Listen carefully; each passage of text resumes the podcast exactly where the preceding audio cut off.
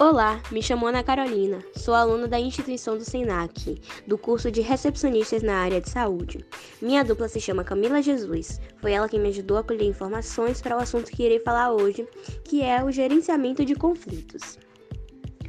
Os atritos acontecem por divergências nas opiniões e atitudes entre pessoas de uma equipe, o que é normal e aceitável, desde que não comprometa a saúde do ambiente de trabalho.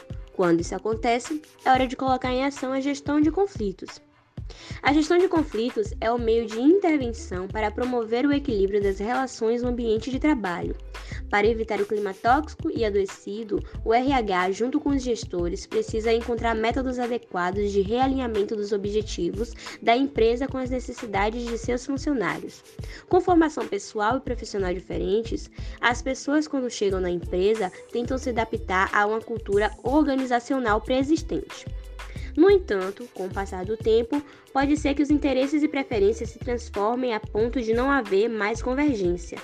Isso ocorre por diversos fatores, como falta de comunicação efetiva, hierarquia verticalizada, competitividade negativa, falta de perspectivas de crescimento na carreira, entre outros. O objetivo maior da gestão de conflitos é lidar com qualquer problema de relacionamento da melhor forma possível. A ideia é ser uma ponte eficaz de comunicação entre a empresa e as pessoas envolvidas.